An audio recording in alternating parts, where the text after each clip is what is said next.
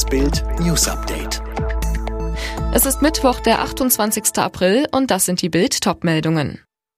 Freiheitsrechte digitaler Impfpass. Warum sind wir wieder die letzten? Querdenker greifen Polizeibeamte an. EU-Parlament stimmt über Impfzertifikat zum Reisen ab. Deutschland wird sein Image als Schnecke in der Pandemie einfach nicht los. Obwohl Probleme lange bekannt sind, werden sie erstmal aufgeschoben.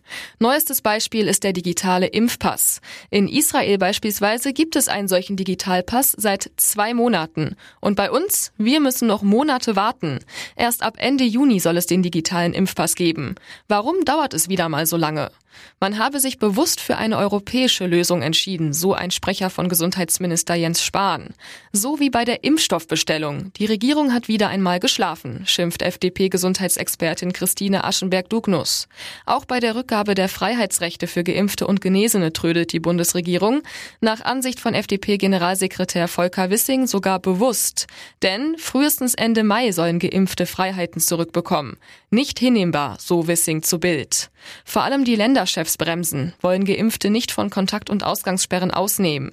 Wir brauchen jetzt auch die Solidarität der Geimpften, sagt Malu Dreyer in Rheinland-Pfalz. Immerhin, Bayerns Ministerpräsident Markus Söder kündigte eine kleine Erleichterung für Geimpfte an. Wer zweimal geimpft ist, muss künftig keinen Corona-Test vorlegen, um zum Beispiel zum Friseur zu gehen. Auch Niedersachsen, Hessen, Rheinland-Pfalz, Brandenburg und Sachsen-Anhalt erlassen Geimpften die Testpflicht.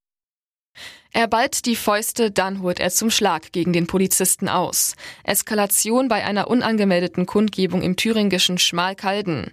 Ein vierminütiges Video zeigt die schockierenden Bilder, wie rund 60 Corona-Gegner der friedlichen Bürgerinitiative Nur gemeinsam sind wir frei während eines Hygienespaziergangs am Kaufland Schmalkalden auf vier Polizisten losgehen.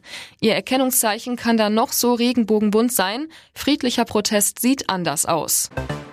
Das EU-Parlament berät heute über einen EU-einheitlichen Impfpass. Er soll das Reisen in Europa in der Pandemie erleichtern. Für Diskussionen sorgt unter anderem aber noch, dass auch Impfungen mit Vakzinen aufgenommen werden könnten, die nicht von der Europäischen Arzneimittelagentur zugelassen sind. Spanien freut sich über ein erfolgreiches Testkonzert. Unter strengen Corona-Auflagen hatten Ende März 5000 Menschen in Barcelona daran teilgenommen.